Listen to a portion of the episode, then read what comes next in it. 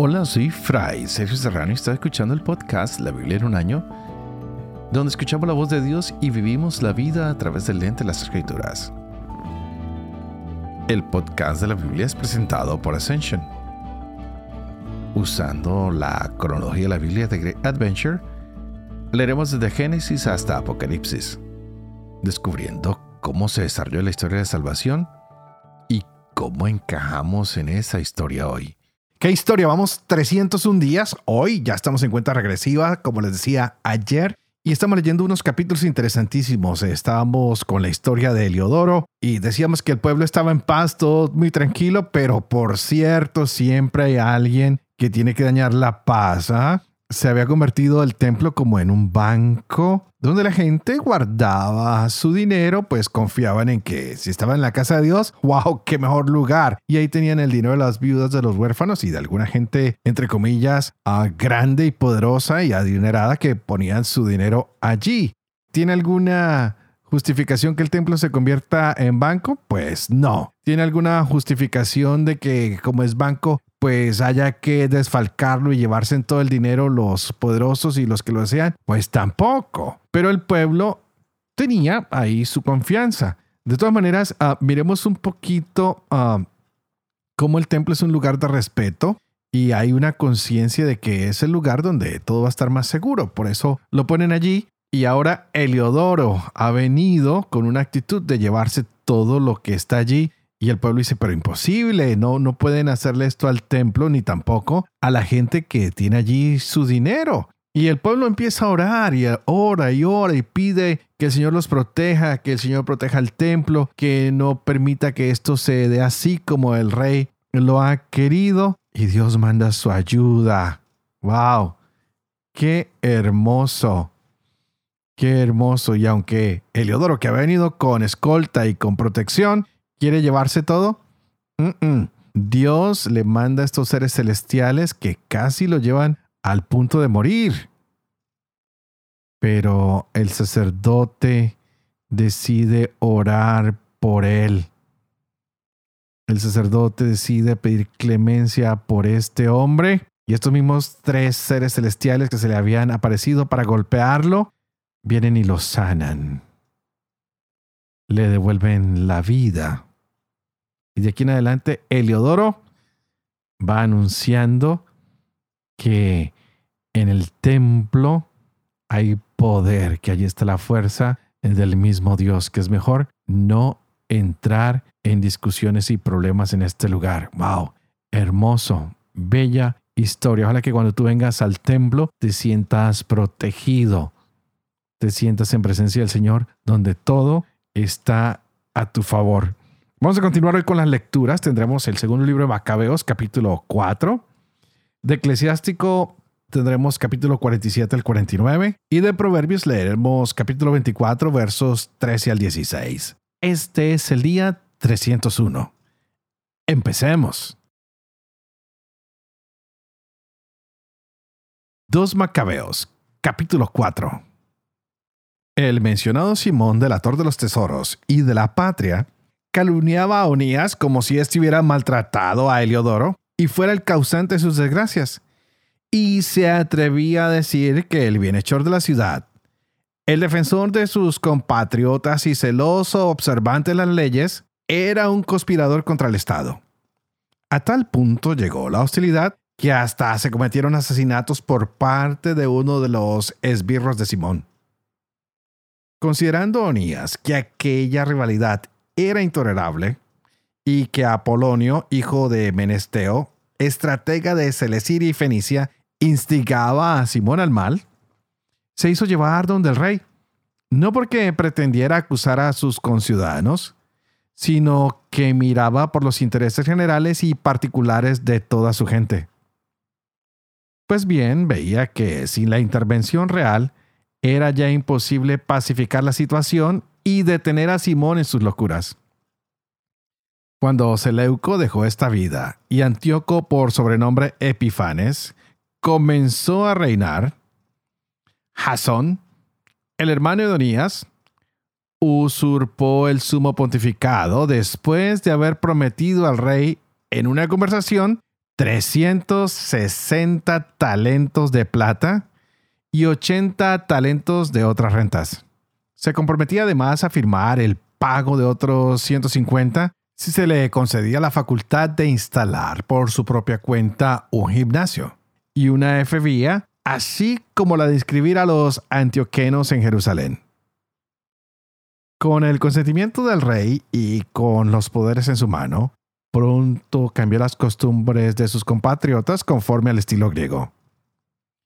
Suprimiendo los privilegios que los reyes habían concedido a los judíos por medio de Juan, padre de Eupólemo, el que fue enviado en embajada a los romanos para un tratado de amistad y alianza, y abrogando las instituciones legales, introdujo costumbres nuevas contrarias a la ley. Así pues, fundó a su gusto un gimnasio bajo la misma Acrópolis e indujo a lo mejor de la juventud a educarse bajo el petazo. Era tal el auge del helenismo y el progreso de la moda extranjera a causa de la extrema perversidad de aquel Jasón que tenía más de impío que de sumo sacerdote que ya los sacerdotes no sentían celo por el servicio del altar, sino que despreciaban el templo, descuidando los sacrificios. En cuanto se daba la señal con el gón, se apresuraban a tomar parte en los ejercicios de la palestra, contrarios a la ley, sin apreciar en nada la honra patria. Tenían por mejores las glorias helénicas. Por eso mismo, una difícil situación los puso en aprieto y tuvieron como enemigos y verdugos a los mismos cuya conducta emulaban y a quienes querían parecerse en todo. Pues no resulta fácil violar las leyes divinas. Así lo mostrará el tiempo venidero. Cuando se celebraron en Tiro los Juegos Cuadrienales en presencia del rey, el impuro Jasón envió embajadores como antioquenos de Jerusalén que llevaban consigo 300 dracmas de plata para el sacrificio de Hércules. Pero los portadores prefirieron, dado que no convenía, no emplearlas en el sacrificio, sino en otros gastos. Y así el dinero que estaba destinado, por voluntad del que lo enviaba, al sacrificio de Hércules, se empleó por deseo de los portadores en la construcción de las trirremes. Apolonio, hijo de Menesteo, fue enviado a Egipto para la boda del rey Filometor. Cuando supo Antíoco que aquel se había convertido en su adversario político, se preocupó de su propia seguridad. Por eso, pasando por Jope, se presentó en Jerusalén. Fue magníficamente recibido por Jasón y por la ciudad e hizo su entrada entre antorchas y aclamaciones. Después de esto llevó sus tropas hasta Fenicia. Tres años después, Jasón envió a Menelao, hermano del ya mencionado Simón, para llevar el dinero al rey y gestionar la negociación de asuntos urgentes. Menelao se hizo presentar al rey, a quien impresionó con su aire majestuoso y logró ser investido del sumo sacerdocio, ofreciendo 300 talentos de plata más que Jasón. Provisto del mandato real, se volvió sin poseer nada digno del sumo sacerdocio, sino más bien el furor de un cruel tirano y la furia de una bestia salvaje. Jasón, por su parte, es suplantador de su propio hermano, y él mismo, suplantado por otro, se vio forzado a huir al país de Amán. Menelao detentaba ciertamente el poder, pero nada pagaba del dinero prometido al rey, aunque Sóstrates, el alcaide de Acrópolis se lo reclamaba, pues a él correspondía la percepción de los tributos. Por este motivo, ambos fueron convocados por el rey. Menelao dejó como sustituto del sumo sacerdocio a su hermano Lisímaco, Sóstrates Acrates, jefe de los chipriotas. Mientras tanto, sucedió que los habitantes de Tarso y de Balos se sublevaron por haber sido cedidas sus ciudades como regalo a Antioquida, la concubina del rey. Fue pues el rey a toda prisa para poner orden en la situación, dejando como sustituto a Andrónico, uno de los dignatarios. Menelao pensó aprovecharse de aquella buena oportunidad, arrebató algunos objetos de oro del templo y se los regaló a Andrónico. También logró vender otros en Tiro y en las ciudades de alrededor. Cuando Onías llegó a saberlo con certeza, se lo reprochó, no sin haberse retirado antes a un lugar de refugio, a Dafne, cerca de Antioquía. Por eso Menelao, a solas con Andrónico, lo incitaba a matar a Onías. Andrónico se llegó a donde Onías y, confiando en la astucia, estrechándole la mano y dándole la diestra con juramento. Persuadió a Onías, aunque a este no le faltaban sospechas, a salir de su refugio e inmediatamente le dio muerte sin respeto alguno a la justicia. Por este motivo, no solo los judíos, sino también muchos de las demás naciones se indignaron y se irritaron por el injusto asesinato de aquel hombre. Cuando el rey volvió de las regiones de Cilicia, los judíos de la ciudad, junto con los griegos que también odiaban el mal, fueron a su encuentro a quejarse de la injustificada muerte de Onías. Antíoco, hondamente entristecido y movido a compasión, lloró recordando la prudencia y la gran moderación del difunto. Encendido en ira, despojó inmediatamente a Andrónico de la púrpura y desgarró sus vestidos. Lo hizo conducir por toda la ciudad hasta el mismo lugar donde tan impíamente había tratado a Onías. Allí hizo desaparecer de este mundo al criminal a quien el Señor daba el merecido castigo. Lisímaco había cometido muchos robos sacrílegos en la ciudad con el consentimiento de Menelao, y la noticia se había divulgado fuera. Por eso la multitud se amotinó contra Lisímaco pero eran ya muchos los objetos de oro que estaban dispersos. Como las turbas estaban excitadas y en el colmo de su cólera, Lisímaco armó a cerca de tres mil hombres e inició una represión violenta, poniendo por jefe a un tal Aurano, avanzado en edad y no menos en locura. Cuando se dieron cuenta del ataque de Lisímaco, unos se armaron de piedras, otros de estacas y otros tomando a puñadas ceniza que allá había, lo arrojaban todo contra las tropas de Lisímaco. De este modo hirieron a muchos de ellos y mataron a algunos. A todos los demás los pusieron en fuga, y al mismo ladrón sacrílego lo mataron junto al tesoro. Sobre todos estos hechos se instruyó proceso contra Menelao. Cuando el rey llegó a Tiro, tres hombres enviados por el Senado expusieron ante él el alegato. Menelao, perdido ya, prometió una importante suma a Ptolomeo, hijo de Dorimeno, para que persuadiera al rey.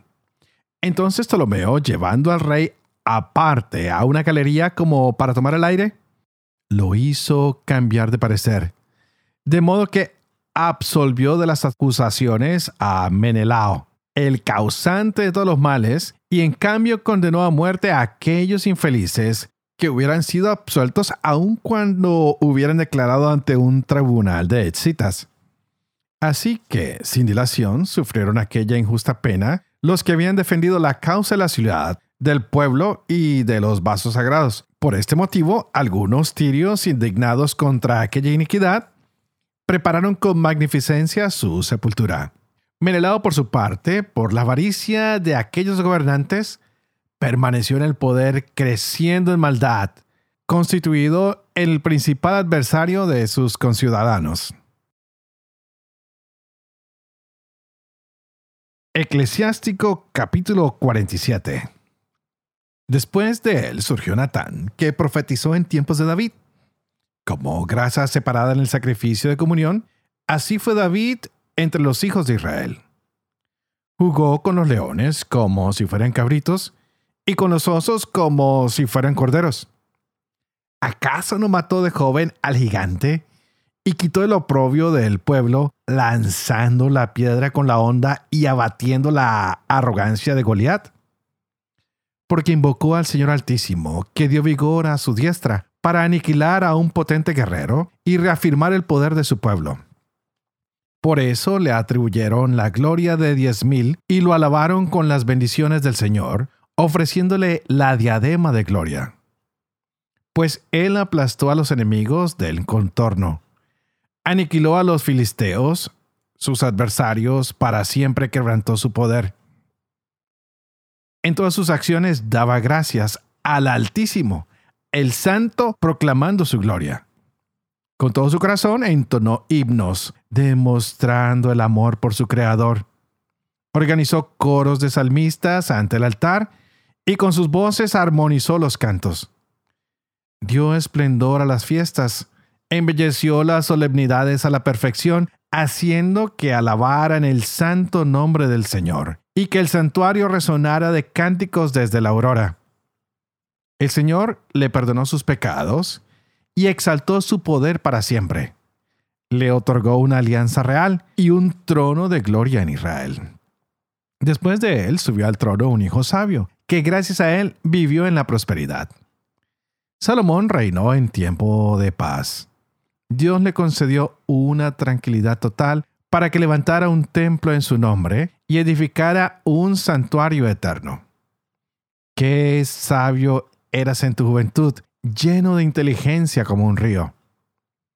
Tu espíritu cubrió la tierra, la llenaste con enigmáticos proverbios. Tu nombre llegó hasta las islas lejanas, y fuiste amado por la paz que infundías. De tus cantos, tus sentencias, tus proverbios y tus interpretaciones se admiraron las naciones. En nombre del Señor Dios, que es llamado Dios de Israel, amontonaste el oro como estaño, como plomo multiplicaste la plata. Pero entregaste tu cuerpo a las mujeres y te dejaste dominar por ellas. Profanaste así tu gloria y deshonraste tu linaje acarreando la ira sobre tus hijos y afligiéndolos con tu locura. Por eso tu dinastía se dividió en dos, y de Efraín surgió un reino rebelde. Pero el Señor no renuncia jamás a su misericordia. No deja que sus palabras se pierdan, ni que se borre la descendencia de su elegido, ni que desaparezca el linaje de quien lo ha amado. Por eso dio a Jacob un resto y a David un retoño nacido de él.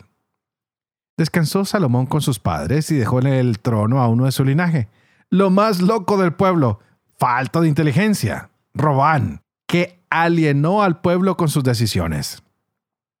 También Jeroboam, hijo de Nabat, hizo pecar a Israel e indicó a Efraín el camino del pecado.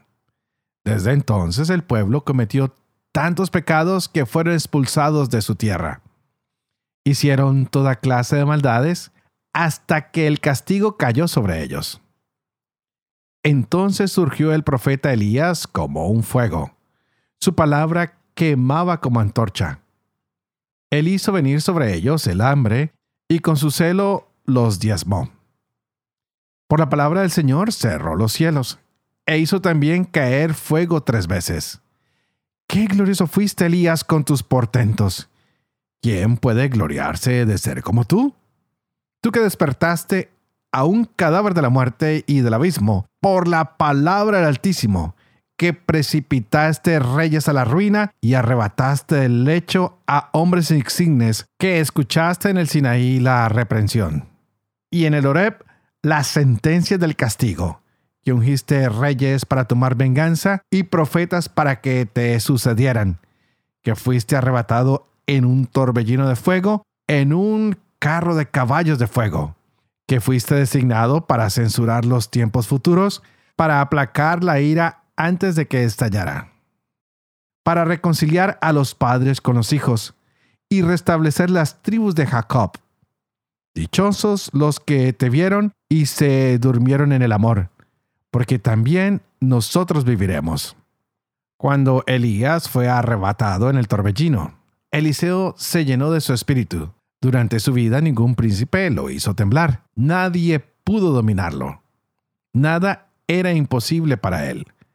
Hasta en el sueño de la muerte su cuerpo profetizó.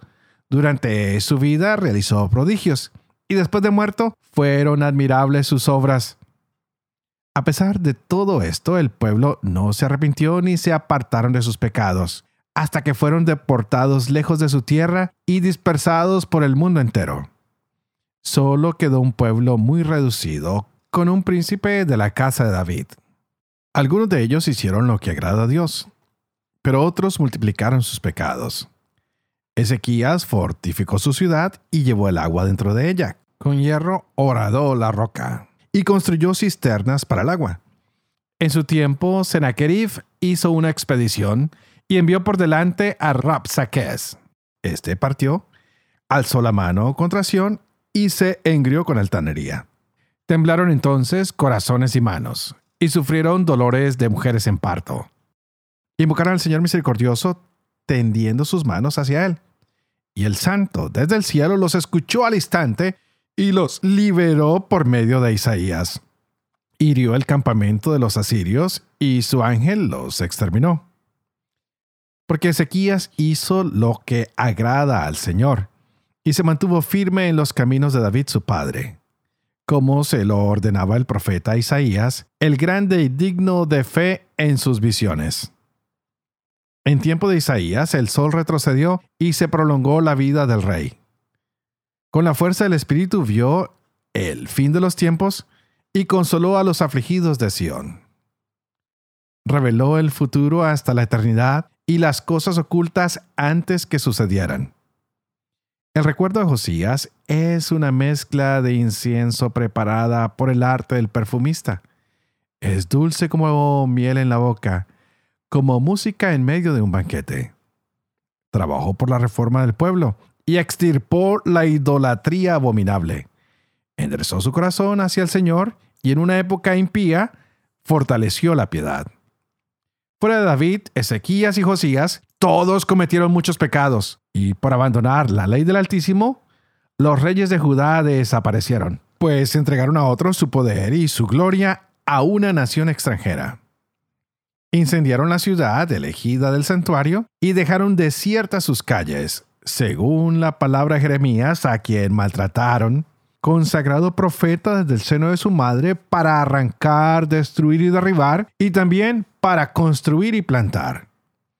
Ezequiel tuvo la visión de la gloria que Dios le reveló en el carro de querubines, porque se acordó de sus enemigos en la tempestad y favoreció a los que seguían el camino recto. En cuanto a los doce profetas, que sus huesos revivan en sus tumbas, porque ellos consolaron a Jacob y lo salvaron con esperanza confiada. ¿Cómo elogiaremos a Zorobabel? Es como un anillo en la mano derecha. Y lo mismo Josué, hijo de Josedec. En sus días construyeron el templo, levantaron un santuario consagrado al Señor, destinado a una gloria eterna. También es grande la memoria de Nehemías.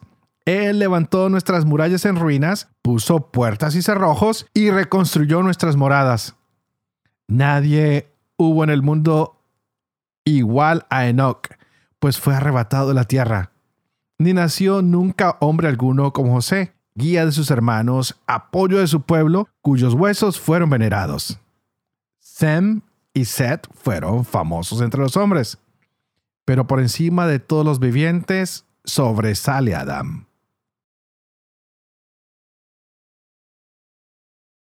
Proverbios capítulo 24, versos 13 al 16. Come miel, hijo mío, porque es buena. El panal de miel es dulce al parar. Así será la sabiduría para tu alma. Si la encuentras, tendrás futuro, y tu esperanza no será defraudada. Malvado, no aceches la casa del justo, no destruyas su morada. Pues el justo cae siete veces y se levanta, pero los malvados se hunden en la desgracia. Padre de amor y misericordia, tú que haces elocuente la lengua de los niños, educa también la mía, e infunde en mis labios la gracia de tu bendición, Padre, Hijo y Espíritu Santo.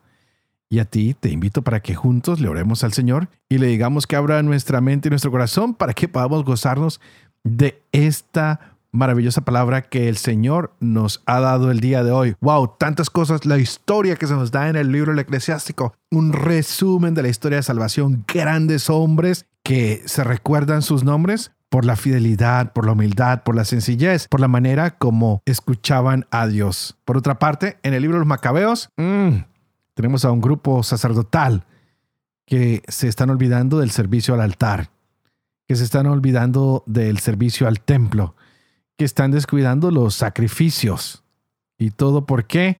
Pues ha llegado el estadio y hay competencias que la ley prohíbe, pero ellos se han dejado deslumbrar por la novedad, por lo nuevo que ha llegado y se está corrompiendo nuevamente todo. Hay persecución contra Antíoco Epifanos. Estamos viendo que regresa la plaga a los gobernantes, tanto políticos como religiosos. Pasó en tiempos pasados, está pasando hoy también. Hay muchos intereses en los políticos, en los religiosos, hay corrupción, hay ambición. A veces somos muy prepotentes, nos llenamos de ego y de poder y solo protegemos a nuestros aliados más que a nuestro pueblo o a nuestros hermanos. Estos modelos uh, culturales extranjeros se vuelven apetitosos y lo que es religioso se ha convertido en negocio y lo que no les conviene lo destruyen o buscan la muerte de aquel que se oponga. Así que hoy hemos descubierto a Onías, que representa la otra cara. Es alguien que dice hay que ser honestos, hay que ser conciliadores, tenemos que mantenernos en la paz que el Señor nos ha dado. No podemos entrar en batallas, tenemos que dialogar, no podemos estar buscando solo en lo que me conviene a mí, sino en lo que le conviene al pueblo, en lo que Dios espera de nosotros. Pero esto a la gente no le interesa. No están interesados porque están imbuidos, compenetrados en un mal que está progresando. Y mientras tanto vemos que a todo lo que parezca bueno, le llega el tiempo de partir, de morir. Y nos damos cuenta que en este capítulo parece que el mal ha triunfado. Y temporalmente, si digo esto claramente, temporalmente, parece que el bien ha sido derrotado. Vamos a ver qué viene de Dios, porque muchas veces los malos piensan que han ganado, pero Dios hace justicia. Dejemos hasta aquí el día de hoy porque hay mucha sorpresa para nosotros estos días y me despido diciéndoles que oraré por ustedes para que se mantengan fieles al Señor, para que el mal sea vencido por el bien.